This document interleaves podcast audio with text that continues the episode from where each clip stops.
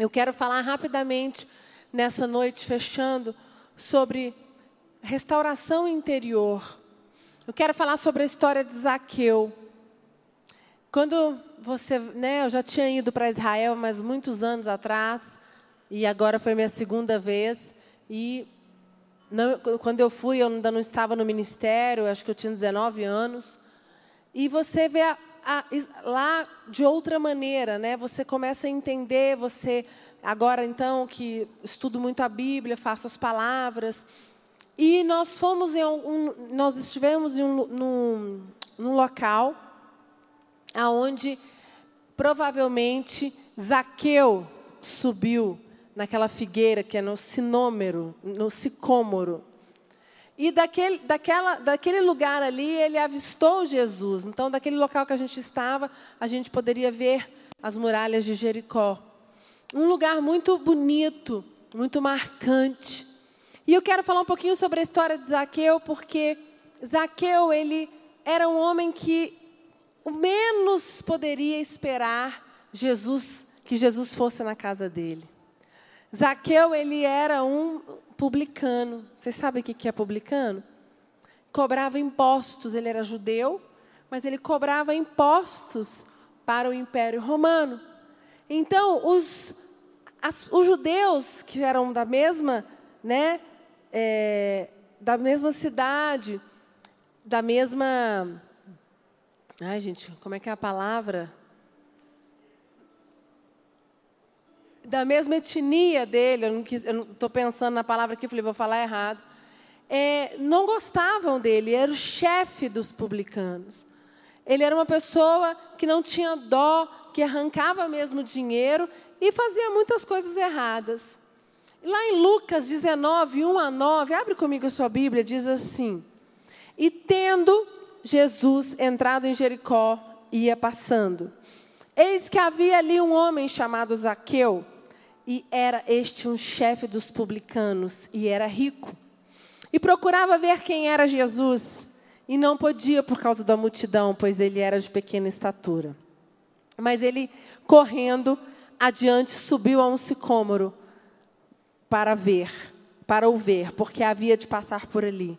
E quando Jesus chegou àquele lugar, olhando para cima, viu e lhe disse: Zaqueu, desce depressa, porque hoje me convém pousar na sua casa. E apressando, desceu e recebeu alegremente. E vendo todos isto, murmuravam, dizendo que entrara para ser hóspede de um homem pecador. Né? As pessoas já falavam que Jesus já não era né, que Jesus estava fazendo milagres no sábado, que Jesus era fariseu, e aí Jesus vai na casa de um homem pecador, de um judeu que era publicano, que cobrava impostos. Aí foi uma confusão doida. E levantando Zaqueu disse ao Senhor: Senhor, eis que dou aos pobres metade dos meus bens. E se em alguma coisa tenho defraudado alguém, restituo quatro vezes. E disse Jesus: Hoje veio a salvação a esta casa. Pois bem, pois também este é filho de Abraão. E o que eu quero dizer para você é que Zaqueu, ele era pequenininho, mas ele estava ouvindo falar de Jesus, que tinha, porque ele era judeu. Por mais que ele trabalhava para o Império Romano, cobrava impostos para eles, ele era judeu, então ele sabia que o filho do Deus vivo estava, né, estava fazendo, levando a palavra para as multidões, estava pregando, estava fazendo milagres, estava aquele alvoroço todo. Porque, é, não sei se você sabe, mas nem todos creem em Jesus, mesmo sendo judeu. Existem os judeus cristãos, messiânicos, e os judeus que não são cristãos, que acreditam somente em Moisés. Eles acreditam que Jesus ainda, né, que Jesus não é o Filho de Deus. Eles não acreditam que Jesus é o Filho de Deus. Eles acreditam que o Messias ainda vai vir. E aquele homem de pequena estatura, ele queria ver o que Jesus ia falar. Ele queria, mas ele não conseguia por causa daquela multidão. O que, que ele fez? Ele deu um jeito. E quando ele subiu nesse sicômero, é uma figueira, não sei se você sabe, mas muito fechada, muito difícil. Não é fácil subir nela. E ele deu um jeito. Então, o que eu estava lendo esse texto, eu fiquei pensando, quando alguém quer algo muito, ela consegue, né? Porque ele não, ele era pequenininho, ele não mediu os esforços, ele subiu na árvore e falou: "Eu quero resolver meu problema, eu preciso ver Jesus". Por quê? Porque aquele homem, no fundo da sua alma, estava ansiando por algo novo. Tanto que quando ele subiu na árvore, o que, que aconteceu? Jesus olhou para cima e falou: Zaqueu, desce, porque eu vou pousar na sua casa. Que coisa interessante. Jesus olhar no meio de uma multidão aquele homem olhar para ele e falar: Eu vou dormir na sua casa? Por que, que aquele homem conseguiu fazer com que Jesus olhasse para ele? Zaqueu, ele estava com uma, na sua alma, realmente um interesse muito forte. Ele, ele se abriu, ele falou: Eu quero conhecer Jesus, eu quero ver quem é este homem. Ele passou por cima de várias coisas, a sua estatura. Ele, ele não era um homem. É, amado pelas pessoas naquela época. Mas ele estava com uma necessidade de algo novo. Queridos, e quando é, o caráter de Zaqueu, suas características não eram das melhores. Ele subiu né, num sicômoro. Jesus olha para ele e diz: Eu vou entrar na sua casa. Isso quer dizer que Jesus entrou na intimidade de Zaqueu, no coração dele. Quando a gente fala Jesus entrou na casa de Zaqueu, Jesus entrou no íntimo de Zaqueu. Porque a nossa casa é a nossa intimidade. O que eu quero, falei mais cedo no culto das 18 é: muitas vezes nós vemos a igreja, nós buscamos milagres, nós buscamos bênçãos, nós clamamos por Jesus, mas nós não permitimos que Jesus entre no nosso íntimo, entre na nossa casa. Isaqueu permitiu que Jesus entrasse na casa dele. E eu quero dizer que é uma maravilha, maravilhoso, é uma bênção Jesus entrar na nossa casa. Eu já permiti isso, mas existem grandes consequências boas que quando Jesus entra na nossa casa, entra no nosso íntimo, ele faz mudanças. Ele entra para tirar o velho para vir o novo. Que foi o que aconteceu com Zaqueu. Zaqueu se transformou num novo homem. Queridos, e eu quero falar com você nessa noite. Você precisa tomar uma decisão. Muitas vezes você quer milagres, quer bênçãos, mas você só sabe só escuta Jesus de ouvir falar. Você ainda não permitiu que Jesus entre verdadeiramente na sua casa. Porque, queridos, entrar na intimidade. Quando Jesus entra na nossa intimidade, Ele vai mudar as coisas de lugar. E eu quero dizer para você que isso não é fácil, porque para nós, nós achamos que não precisa ser nada mudado de lugar. Se, se chegar uma pessoa na minha casa hoje, ah, sua casa é linda, seus, né? Que, mas eu acho que tem que mudar esse sofá de lugar. Acho que eu, eu olhar para a cara da pessoa e vou falar assim, mas tá. Eu te chamei aqui, você é uma visita, mas eu não te pedi opinião para você mexer na minha, no meu tapete, nos meus quadros, nos meus sofás, né? Mudar as coisas de lugar. Mas é isso que Jesus faz. Porque Jesus, ele sabe o que precisa ser mudado. Nós achamos que nada precisa. A gente faz a nossa lista, né, dos pedidos lá do Monte Carmelo, Israel, aquele tanto de pedido, nós colocamos lá e pegamos o tacamos fogo e os pedidos foram queimados, muita oração. Quantos pedidos foram escritos ali? Aquilo é que eu quero, é o que vocês pediram mas o que Jesus quer de mim, o que Jesus quer de você. É muito fácil nós escrevermos os nossos pedidos, mas quando a gente permite Jesus entrar na nossa vida, Ele quer que mude coisas em nós que será que nós estamos preparados? Quando nós permitimos que Jesus entre, Ele reine verdadeiramente na nossa vida, no nosso íntimo, ele vai chacoalhar as nossas estruturas, como ele fez com Zaqueu. Ele mexeu nas estruturas daquele homem. Ele mudou, gente, aquele homem, ele tinha um estilo de vida, ele era muito rico. E ele, quando ele fala lá, eu vou dar metade dos meus bens para os pobres, e aquele que eu fiz mal vou dar quatro vezes. Você acha que isso é pouco. Pensa numa pessoa com muito, né, recursos financeiros, e a Bíblia diz que é mais fácil, né? Um, é, que não é fácil um rico entrar no reino dos céus, porque é difícil ele se abster do dinheiro. E aquele homem, ele se absteve, aquele homem, porque ele permitiu uma, uma transformação genuína. E queridos, eu quero falar para você nessa noite que existem muitas pessoas que buscam o poder, buscam o milagre, mas não permitiram ainda que Jesus entre verdadeiramente no seu íntimo, na sua casa e faça as mudanças necessárias. Mude os móveis de lugar. Jogue as roupas velhas, os tênis é igual você gosta daquele cobertor velho, aquele que você gosta, que você dorme com ele há anos, o tênis, a calça jeans, aquela, aquele, algo que você tem na sua casa que é velho, mas que você tem um valor. E Jesus chega e fala assim: joga fora, tira isso, tira aquilo, e você, ai meu Deus. Porque que acontece? Muitas vezes, para o novo, o que, que a, gente, a gente, nós, o ser humano, a gente faz? Pro no, a gente compra o um novo, depois que a gente compra o um novo, é que a gente tira o velho. Mas com Jesus não é assim. Jesus ele faz o quê? Ele tira o velho para dar espaço para o novo vir. E muitas vezes, algumas áreas da nossa vida, elas ficam empacadas, elas não rompem, porque nós não permitimos que Jesus tire o velho. Existem atitudes velhas, atitudes antigas Existem pensamentos, existem achismos, existem sofismas, existem paradigmas que estão em você, que estão em mim, que nós todos os dias temos que colocar à prova, orar e falar: Senhor, tira o velho.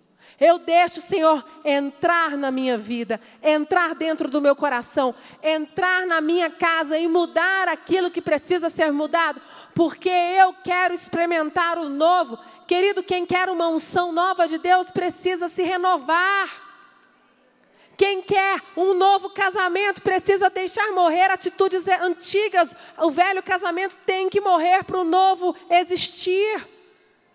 Quem quer uma nova empresa no, na, no seu trabalho, é, ajustar pendências financeiras, a empresa, você quer romper as suas atitudes velhas precisam morrer neste altar, precisam morrer na cruz, para que o novo exista, para que venha o um novo.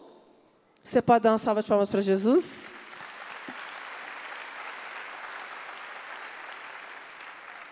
Jesus, ele vai. Não, e outra coisa, Jesus vai entrar e não vai pedir permissão, porque ele pediu permissão para entrar depois que ele entrou, ele não vai pedir permissão para jogar as coisas velhas. Porque se você deu permissão para que ele entre, a permissão foi dada.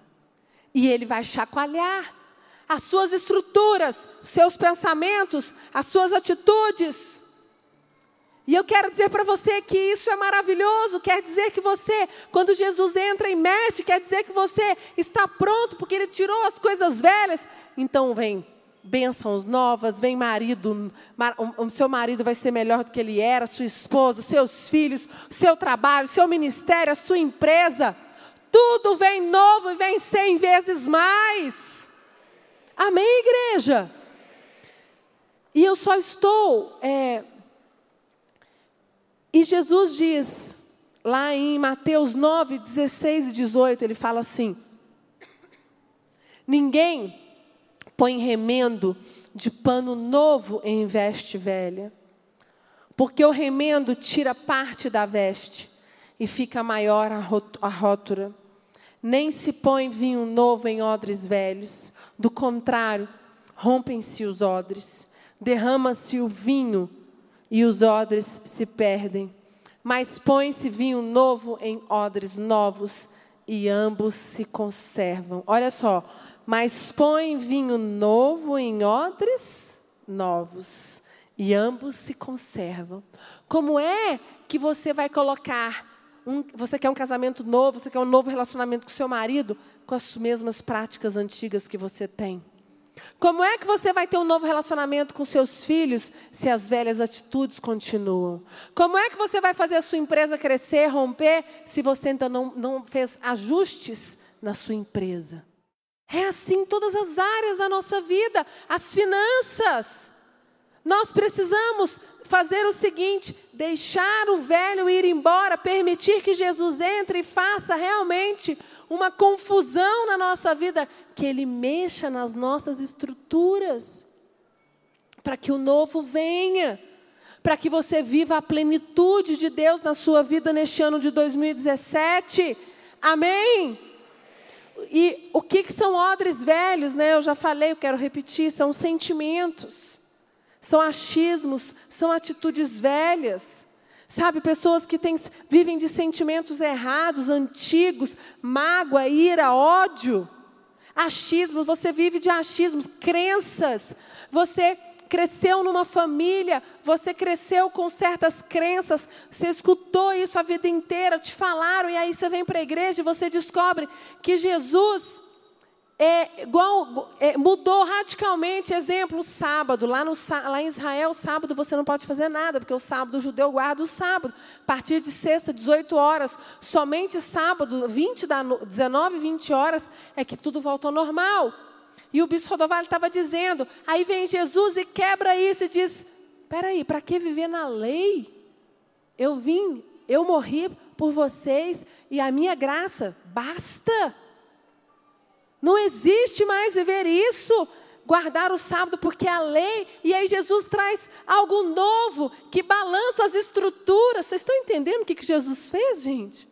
Quando Jesus veio, ele balançou as estruturas daquele povo, daquela época, e balança até hoje, mas para isso, nós temos que permitir. O que, que Jesus fez com Paulo? Paulo era Saulo, mandava, ele matava os cristãos, prendia os cristãos, perseguia os cristãos. E Jesus chegou e entrou na vida dele, chacoalhou e se tornou apóstolo Paulo, um dos maiores apóstolos de todos os tempos. A igreja responsável porque ele fez a igreja primitiva de Atos ele, Jesus entrou na vida dele ele permitiu que o poder do Espírito Santo chacoalhasse, transformasse, fizesse um novo homem, uma nova mulher. E hoje é dia de você pensar. Ai, minha vida não tem andado para frente, meu trabalho, as minhas finanças, meu casamento, está tudo na mesma mesmice. Será que não está precisando que Jesus entre e dá um chacoalhão aí em você?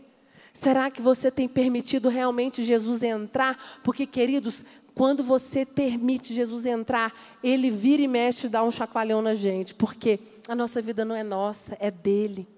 O Espírito Santo vem e ventos vêm, ventos vão, vem tsunamis e vem desertos, e você fica no altar, fortalecido, renova suas forças, crendo crendo que Deus é contigo, te guiando, te levando a novos níveis. E Zaqueu deixou Jesus entrar na sua casa, mexeu nas estruturas dele. Sabe, muitas vezes queremos as bênçãos, queremos os milagres, mas não queremos que queremos que ele entre nas nossas casas, no, no seu coração, que ele, mas ele não mexa. Você permite que Jesus entre, mas você fala assim: eu, eu, Jesus, eu permito que você entre, mas você não vai mudar nada de lugar. E eu quero dizer para você que Jesus não vai fazer isso, então ele prefere nem entrar. Por quê? Porque se ele entrar, ele vai mexer, porque ele é o Deus que tira o velho e põe um novo, e você precisa permitir que isso aconteça na sua vida.